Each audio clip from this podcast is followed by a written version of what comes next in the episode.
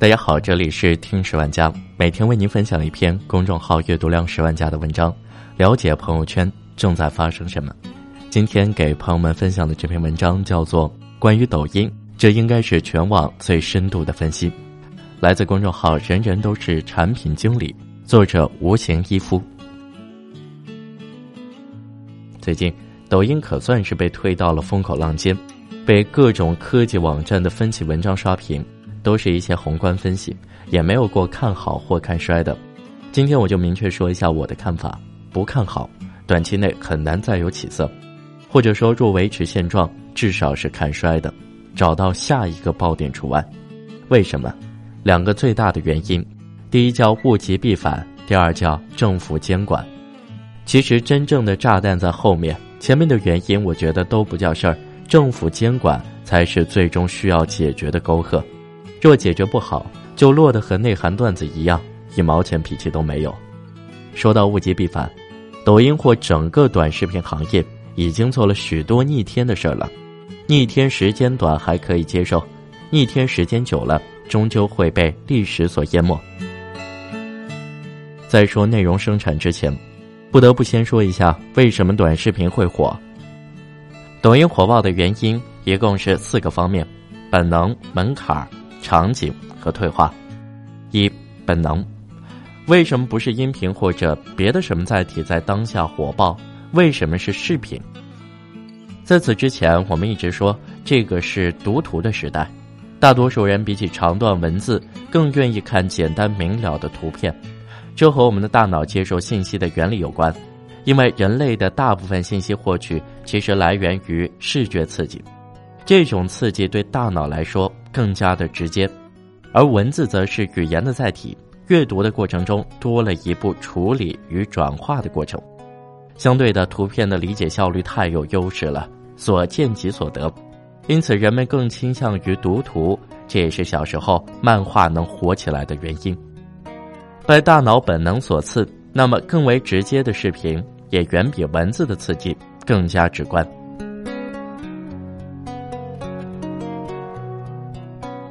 二门槛，那么为什么市场偏偏青睐短视频而不是长视频呢？答案是门槛。相比于长视频，短视频就不一样了。较短的长度让这类内容非常轻快。随着移动通讯建设越发完善，流量也没那么贵的今天，短视频靠着这种直观的刺激方式，给文字类内容带来了很大的冲击。无论是从所需的生产成本，还是从观看成本来说，都要比长视频小得多。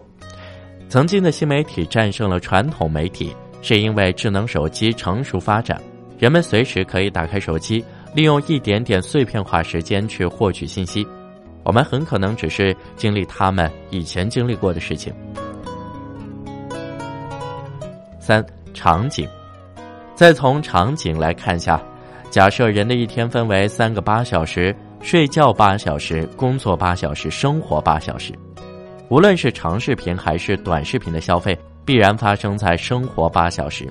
而生活八小时的特征是在时间和空间上都高度碎片化。你会吃饭、上厕所、通勤等，结合这种碎片化的场景，这是短视频在消费维度上优于长视频的场景逻辑。当然，不可避免有人会在工作八小时中看视频，所以短视频还有另一个作用：工作闲暇、冗长会议和无聊讨论的最佳调节剂。短视频产品的打造者早已洞悉了这类消费者的习惯，做了很多辅助手段来辅助他们去在工作时间内看，比如贴心的给视频打上硕大的字幕等，为的就是让你悄无声息地应对各类必须正经的场合。从而将原本只有八小时的抢夺时间变为十小时甚至十二小时。当然，抢夺睡眠时间也是同理。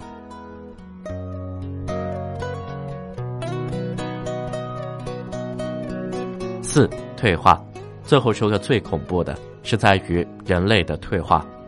我们在迈入互联网时代以后，无法深度思考，大量的碎片化内容充斥着我们每天的时间。开始以更快的速度追求愉悦和刺激，我们的大脑刺激的阈值在提高，手机在重新定义我们大脑寻求刺激的节奏。我上大学的时候，打开一部电影，还有一种欣赏的仪式感。如今，很多情况下，我看电影都会不由自主地往前拖动进度条，根本无法忍受慢节奏。因为那时候啊，内容匮乏，得到一个优质的内容显得弥足珍贵；而在当下，你根本不缺内容，缺的是时间。上面分析完了原理，下面真正的来看一看内容。为什么会导致整个短视频行业兴起？先来看一组数据：二零一七年，中国电影生产九百四十四部，中国电视剧年产量为三百三十部，共一万四千七百六十八集；而二零一七年，快手视频的日均上传量为一千万条。你没有听错，这是日均上传量，一年有三点六亿条视频被发布出来，按照平均时长五十七秒计算。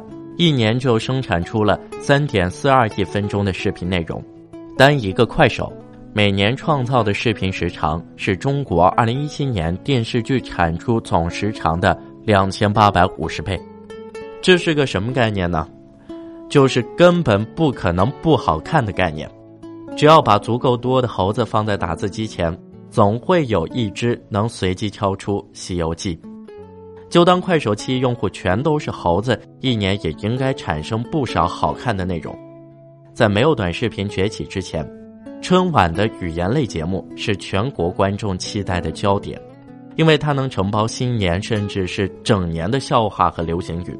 在那时，除了春晚，大部分人民一年到头几乎看不到相声小品。德云社、刘老根不是每个地方都有。动辄千元的票价以及大块的时间付出，也不是每个人都付得起的。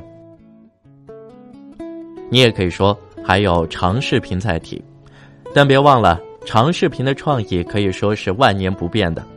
一个相声发布了，看两次，再怎么样也不会笑了，梗都背下来了。短视频的高产出、快迭代，一次又一次冲击着消费者的内心。与短视频生产者急剧扩大的，还有内容生产工具、剪辑工具和特效工具的普及。说完硬的，再说说软的，说说抖音的内容调性。在抖音早期，抖音的团队深入全国各地艺术院校，收服一批高颜值的年轻人，为平台生产内容，并帮助他们获取粉丝。在中国的这片土地上。能送孩子读艺校的家庭，至少可以说是脱贫了。这也是为什么抖音早期的主要内容有很多透露着富二代的气息。一个产品一旦阳春白雪起来，想要再下到广大人民群众中去，付出的代价是大多数公司所不能承受的。微博在二零一三年意识到这一点，下沉转化到现在已经五年。且尚未完成。从前文的分析来看，感觉一直都是利好，可仔细思考发现并不尽然，发展路线在背道而驰。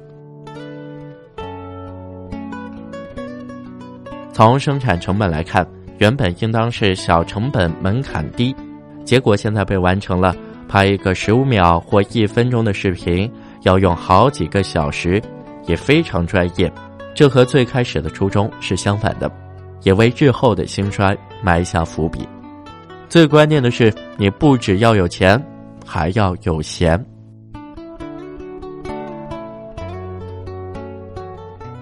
说个有趣的小细节：快手的视频上滑看评论区的时候，视频是停止播放的；而抖音的评论区点开，视频还在继续播放。可以讨论一下抖音为什么这么设计。由此也引出了抖音的评论功能重要性。前段时间，抖音评论区被关闭，很多人瞬间没有了刷抖音的动力。没有评论区的抖音是没有灵魂的。两个月前就开始出现抖音中毒症状，下班回家常常是一刷就是一两个小时。评论区瘫痪期间，观看视频的兴致都没有了。直到前几天，评论区完全恢复，才重新开始。刷抖音，这或许能说明，抖音的社区属性逐渐成为吸引用户的主导因素，短视频本身的重要性反倒降低了。评论区的互动性是构成抖音社交属性的关键，这对于短视频作者，尤其是机构类红人很重要。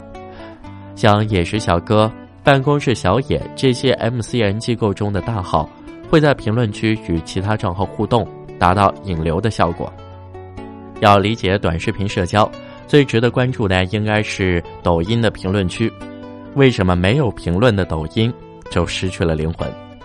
抖音边看视频边看评论，它的每一条评论都很有意思。可能一个视频你看看很普通，但点开评论一看，你就会豁然开朗，被戳到笑点。靠这个，他和粉丝的粘性互动就很高。抖音的评论区形成了一种独特的社区氛围。让人想到 B 站的弹幕、网易新闻的跟帖，还有网易云音乐的评论，附加于内容之上的 UGC，产生出身份认同和归属感，甚至有了超出内容本身的价值。从评论区五花八门的玩法可以看出来，抖音确实形成了属于自己的社区氛围。不过，社区跟社交之间还有一定的距离。抖音目前所具备的功能。还只能满足较弱的社交关系建立，比如关注和评论，主要是低频单词的互动，陌生用户之间还难以形成密切的关系链。前两天我发了一个视频，故意打错了一个标题，想看看市场反应，结果令人惊讶，视频就这么火了。没错，真的火了。视频里全是在闲扯淡的，没几个骂街的，也没几个讽刺的。都是在顺着我的思路向下进行的，不由细思极恐。抖音的整个圈子氛围和调性真可怕。大家最初被抖音吸引，是因为炫酷的形式、好看的小哥哥小姐姐，但在沉迷一段时间后，难免陷入审美疲劳。慢慢会发现，比起看似美好的视频，评论区更加真实有趣。有人一针见血的说出心声。有清晰的脑洞会让人会心一笑，所以有人说离开了评论区都不知道抖音的笑点在哪儿了。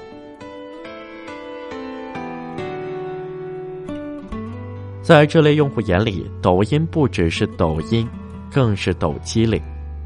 微博上的哈哈党、知乎的神回复、虎扑神评论爱好者，如今又在抖音找到了打发时间的。欢乐源泉。话虽如此，但加强社交属性应该是抖音之后的一个方向。点赞、评论虽然只是一个方向，但微博和微信的封锁迫使抖音必须在自己的体系内提升社交粘性。另一方面，整个头条系目前都格外的重视订阅关系，大大加强了粉丝数的价值。从这个变化可以推测，抖音从依靠算法为王的推荐模式，逐渐强化了依靠订阅互动为主的社交模式。完成这样的转变，或许才能真正算得上社交短视频吧。